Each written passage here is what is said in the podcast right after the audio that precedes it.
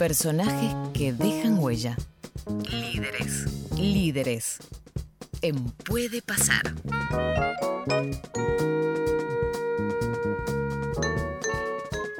8 de la mañana, 37 minutos, y vamos a saludar al querido Nicolás Hasse en una semana muy especial con nuestros líderes eh, de cada miércoles. ¿Cómo estás, Nico? ¿Cómo va todo? Hola, Gus, Klaus, Sofi. Qué placer saludarlos. Muy buenos días para todos. ¿Cómo andan? Bien, bien. ¿Cómo estás vos? Bien, bien, bien. Muy bien, muy bien. Eh, y entusiasmado, digo, en esta semana tan particular eh, vamos a hablar de Diego en esta columna de líderes del día de hoy.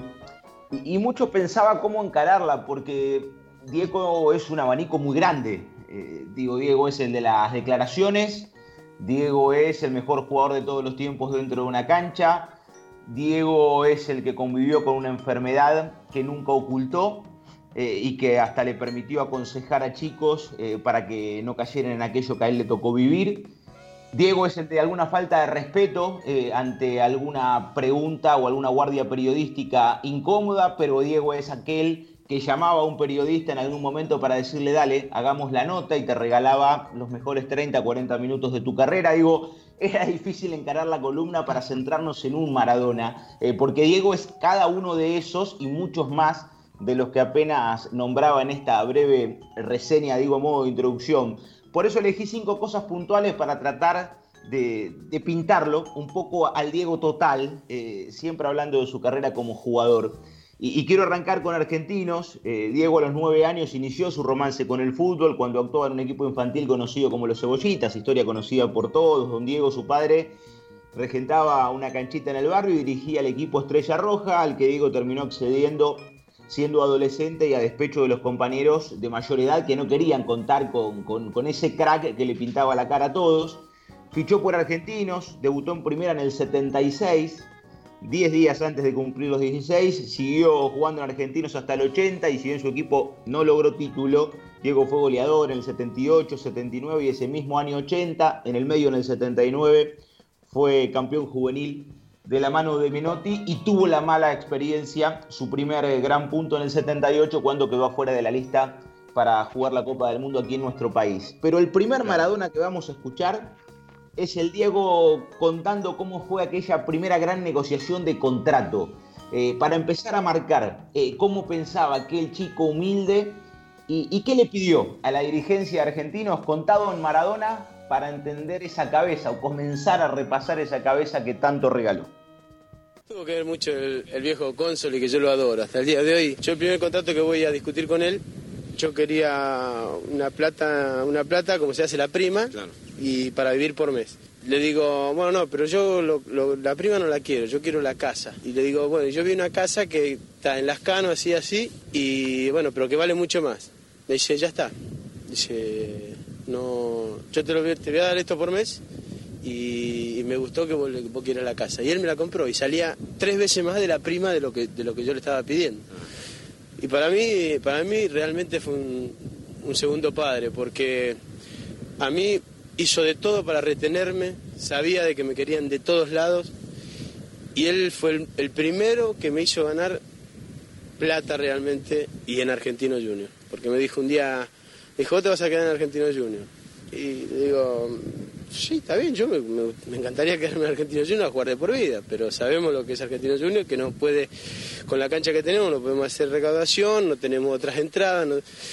Me dice, yo te voy a hacer ganar 20 mil dólares por mes. Le digo, no, usted está loco. A Consol y le, estoy eternamente agradecido. Y la primera casa es todo, es todo mérito de él. ¿eh? Edición especial de Líderes, ¿sí? una semana muy especial de colección este Líderes de hoy porque va de la mano de Diego Armando Maradona, ¿eh? sin duda, y aquella eh, primera chance que le unía a decisiones económicas en, en, Argentinos Juniors, ¿no?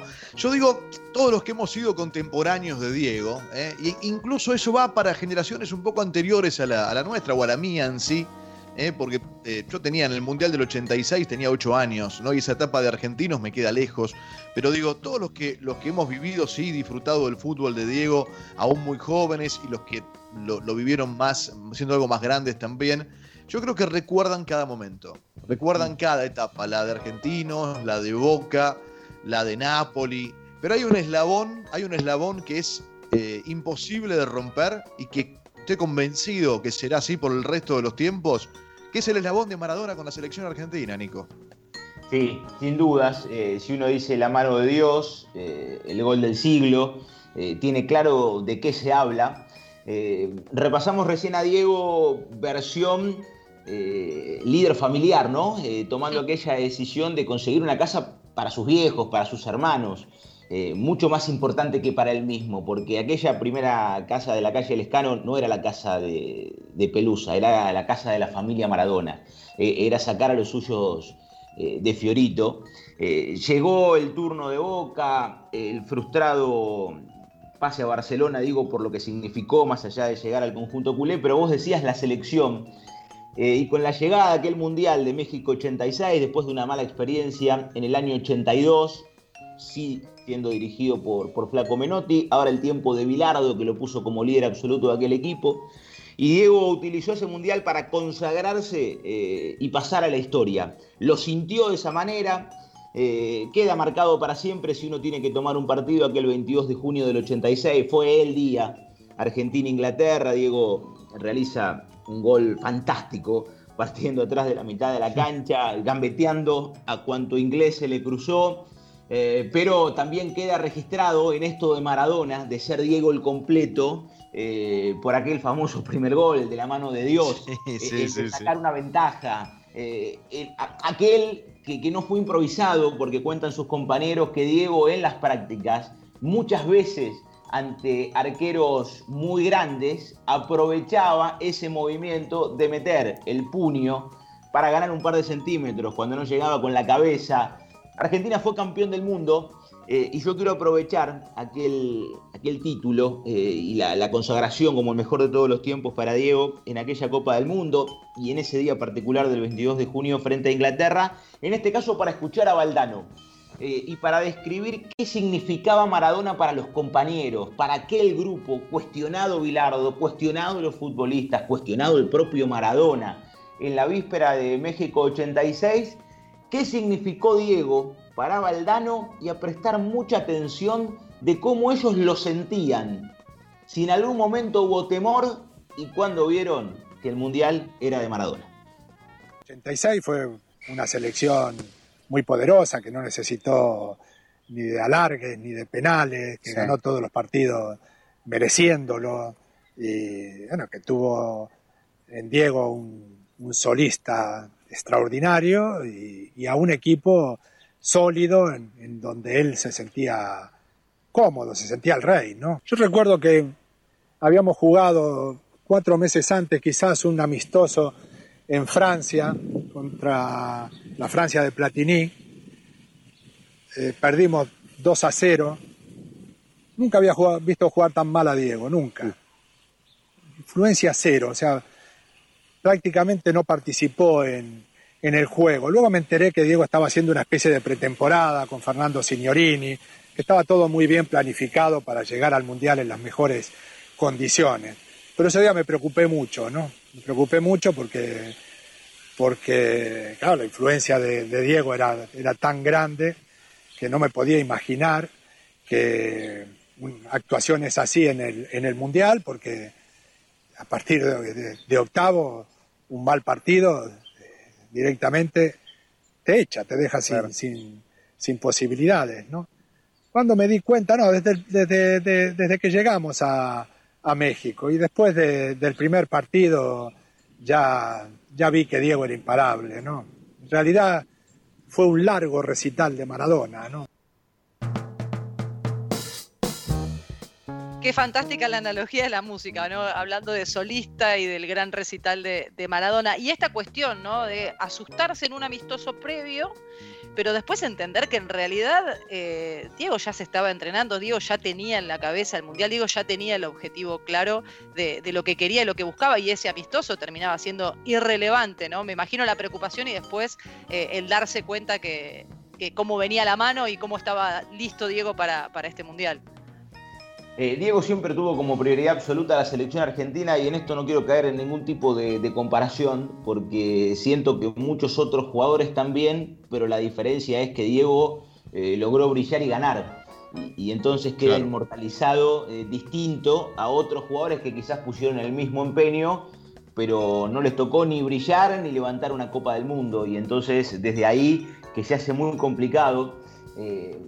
Eh, pero sí me, llama poderosamente la atención o cuando iba repasando testimonios, tratar de hacer algo original, porque en definitiva eh, en esta columna repasamos datos y testimonios que en el caso de Maradona los conocemos todos. E, es muy difícil y por eso me, atrapó esto de Valdano, de cómo para ese equipo todo giraba alrededor de Diego, pero no dentro del Mundial, sino ya desde la previa. Saber que si Diego estaba bien, y, lejos esto de ser una crítica a Bilardo, eh, muy por el contrario, digo, pero muchas veces se habla de, la incidencia de, de Bilardo, y, claro que la tuvo, como que no, eh, que fue el padre de la criatura pero aquel equipo sentía que era de Diego y que si Diego brillaba había posibilidades y que si Diego no estaba inspirado no había chance. Y Diego se preparó y Diego llegó como objetivo máximo eh, a poder brillar en aquella Copa del Mundo. Bueno, Argentina fue el campeón y Diego para siempre eh, el mejor eh, desde aquel punto y con lo que logró, principalmente con un contexto ya contado por el propio Maradona tantas veces sobre lo que significaba aquel partido puntualmente ante Inglaterra después de la guerra de Malvinas y declaraciones que, Diego hizo en la víspera de aquel cotejo y mucho tiempo después y siempre con, con, una misma línea de lo que significaba para, para aquel plantel y para Maradona en particular enfrentar al conjunto británico. Eh, en el medio, digo de esto, porque ya en el 84, después de, esa mala experiencia, eh, en Barcelona llega Napoli y cambia para siempre la historia de una institución. Eh, Diego logra ganar dos ligas, la Copa de la UEFA, la Supercopa de Italia. también empieza a convivir eh, al límite con un montón de cuestiones que en un rato vamos a repasar. Eh, y mucho hemos escuchado a Maradona hablar del amor eterno para, con los napolitanos, y, de ellos ni que hablar para con Diego. Pero yo quiero que presten atención, ya Diego figura, ya Diego eh, ídolo absoluto del pueblo napolitano, a mitad de su ciclo, ya tenía casi tres años jugando en Italia, Diego ya había sido campeón del mundo. Sí. Eh, y escuchen a Diego, lo que decía sobre Napoli y los napolitanos, como siempre la personalidad por encima de todo para marcar posturas. Quizás Napoli tenga, eh, sea, sea, muy linda, pero tiene, muchos defectos. Yo, no, no puedo, así como no dejo que, digan que Maradona es más que mi madre, Maradona es más que Dios, yo no lo entiendo. Tampoco entiendo al napolitano cuando dice nosotros tenemos la ciudad mm, pibela del mundo. No es verdad, no es verdad porque eh, yo creo que el napolitano podría tener una ciudad mucho más linda de la que tiene si, si se ordenara un poco, pero el napolitano es así. Entonces no va a venir Maradona desde, desde 20.000 kilómetros a corregirle los errores al napolitano. Yo lo único que tengo que hacer es, es eh, aceptar como ellos quieren hacer su vida. Yo no me puedo meter en, en la vida de ellos. Sí, domingo a domingo darle, darle la mayor felicidad posible. Me ha cambiado el físico, sí mucho más, mucho más robusto, pero, pero no, mm, como pensamiento de fútbol tengo el mismo pensamiento que tenía en la Argentina. Mi fútbol quizás eh, se asimila eh, o se, se, acerca mucho más al, al, fútbol brasilero, con, todo, con toda la potencia argentina, con, toda la, con todas las, las, eh, las cosas que tenemos los argentinos. Pero mm, mi fútbol es una manera de sentir muy distinta a esta que tienen en Europa. Quizás yo me adapté porque me adapté, como te decía, con potencia, con velocidad, pero de acá soy, soy un argentino, pero 100%. ¿Qué costumbre este de Diego de levantar la bandera de, de gente que él siente que tiene que reivindicar? Me, posiciono en el lugar de, de Napoli eh, cuando jugaba contra Juventus, contra Milan, levantar esa bandera, como lo hizo siendo Argentina contra los ingleses, como lo hizo cuando estaban Argentinos Juniors. Eh, qué bien le va cuando le toca levantar esa bandera que la siente propia y cuando está en un lugar del, poderoso, como vos decías, como Barcelona, por ahí no, no, no, le terminó yendo del todo bien en esos clubes, pero cuando le tocaba defender a los que decían los más sudafricanos de Italia o los sudafricanos de Italia, como Diego les decía, a, los napolitanos, eh, ahí sacaba su mejor versión. Sí, el sur contra el norte, eh, pobres contra ricos, eh, descripciones que, que- que se ajustan a aquello que se vivía en cancha entre Napoli y Juventus o Napoli y Milan, que eran los equipos más poderosos por aquel entonces del calcio italiano, eh, de aquel fútbol italiano que era el mejor del mundo, digo, esa era la liga y, y Diego allí brilló. Eh, yo me quedo con, con, con este Diego nunca simpático y siempre diciendo lo que piensa, que le generó muchísimos inconvenientes muchas veces, ¿no? Pero no imagino eh, a otro ídolo jugando en el extranjero criticando a la ciudad o a los hinchas de su propio equipo. Eh, no, no, me parece que, no cuadra. Y Diego tenía eso, eh, pero después brillaba adentro de la cancha y, siempre destacando su gen argento. Por eso tomaba esa de tantas otras eh, declaraciones de lo que fue el éxito. Diego jugó el Campeonato del Mundo de 1990, se produjo allí el punto de quiebre, aquel Argentina-Italia, la silbatina al himno, el penal de Maradona. Y Diego Pos eh, derrota en la final, Codesal mediante, Diego renunció al seleccionado argentino. Dijo que, ya no era momento de jugar, en el medio eh, la suspensión, eh, ya jugando en el fútbol italiano de regreso en aquella última temporada. Pero llegó un momento quiebre y otra vez hubo que, llamar al héroe porque Diego jugó el partido de repechaje ante Australia en el equipo de Basile y llegó la Copa del Mundo de 1994 en los Estados Unidos. Maradona se preparó, acaso como nunca, dicho por él y por sus conocidos, estaba en línea, con ganas de cumplir ese gran papel, pero después de haber jugado dos partidazos ante Grecia y Nigeria en el segundo, llegó el antidoping, me cortaron las piernas, eliminado del torneo, se lo suspendió por un año con la prohibición de jugar al fútbol. Y vamos a recordar en este caso a Coco Basile, que era el técnico de aquel seleccionado argentino, de un Basile que en principio no quería contar con Maradona y que después de aquel 0-5 ante Colombia en el Estadio Monumental no quedó otra que recurrir a Diego, que estaba en las tribunas aquel día, con todo un estadio coreando su nombre. Y bueno, Diego volvió, se preparó para el 94 y Basile cuenta cómo fue aquel post-Nigeria y el día de me cortaron las piernas.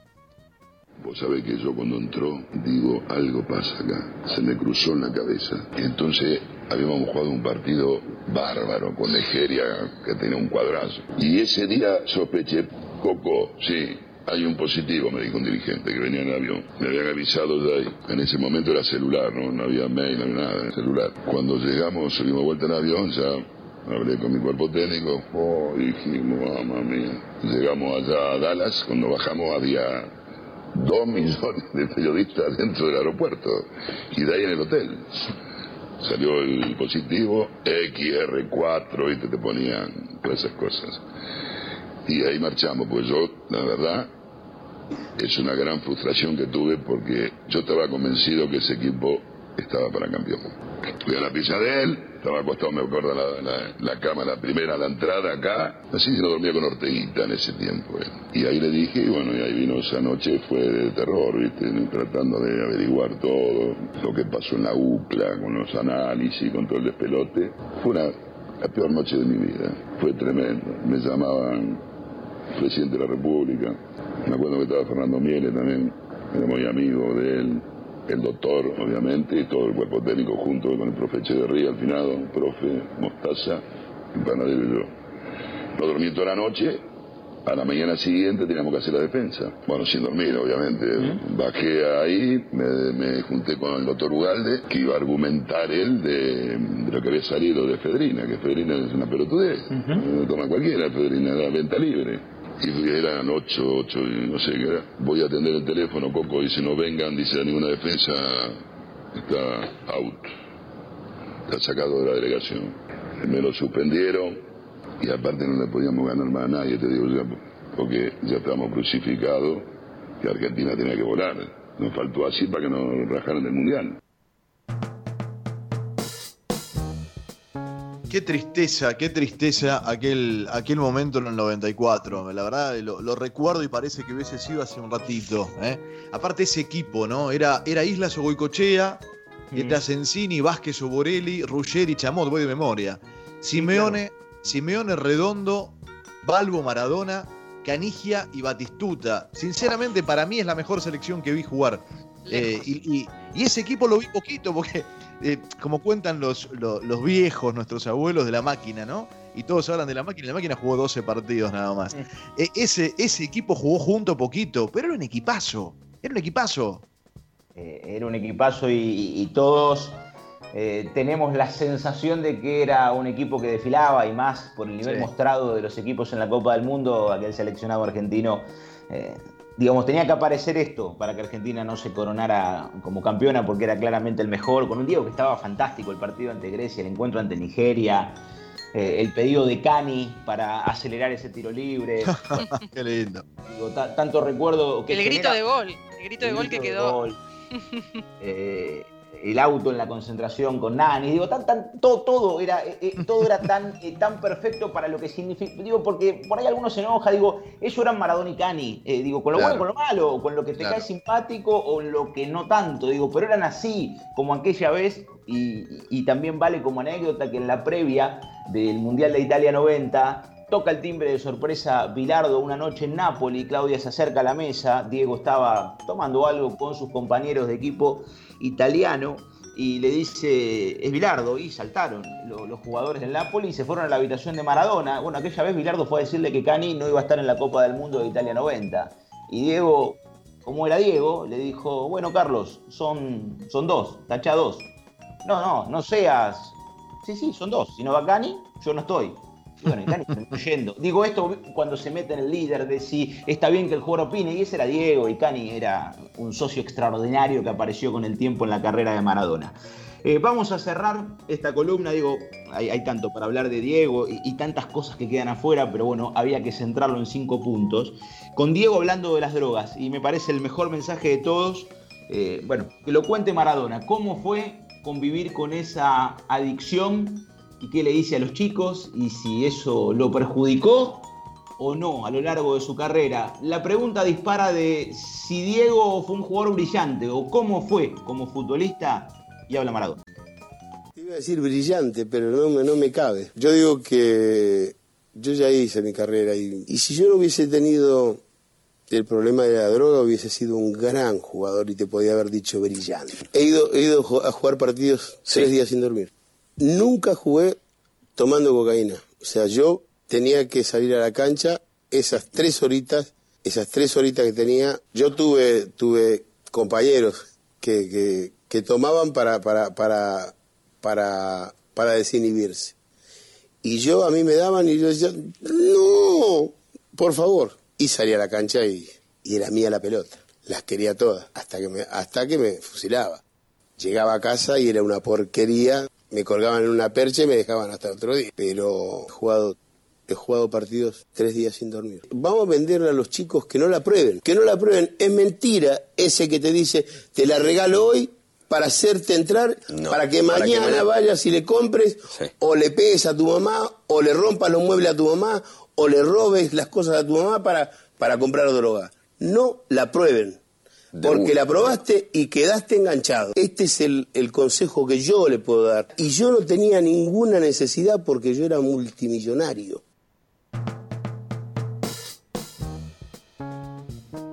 Maradona, ¿eh? ni más ni menos, en, todos, en todas sus facetas, un líder es, eh, de colección, Nico, ¿eh? lo disfrutamos muchísimo.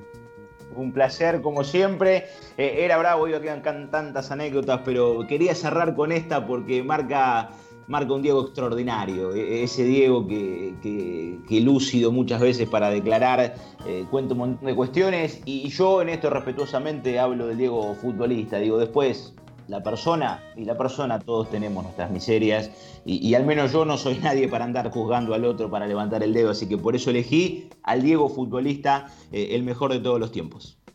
Abrazo enorme, Nico, y un placer siempre que estés con nosotros. Abrazo grande, un saludo para todos.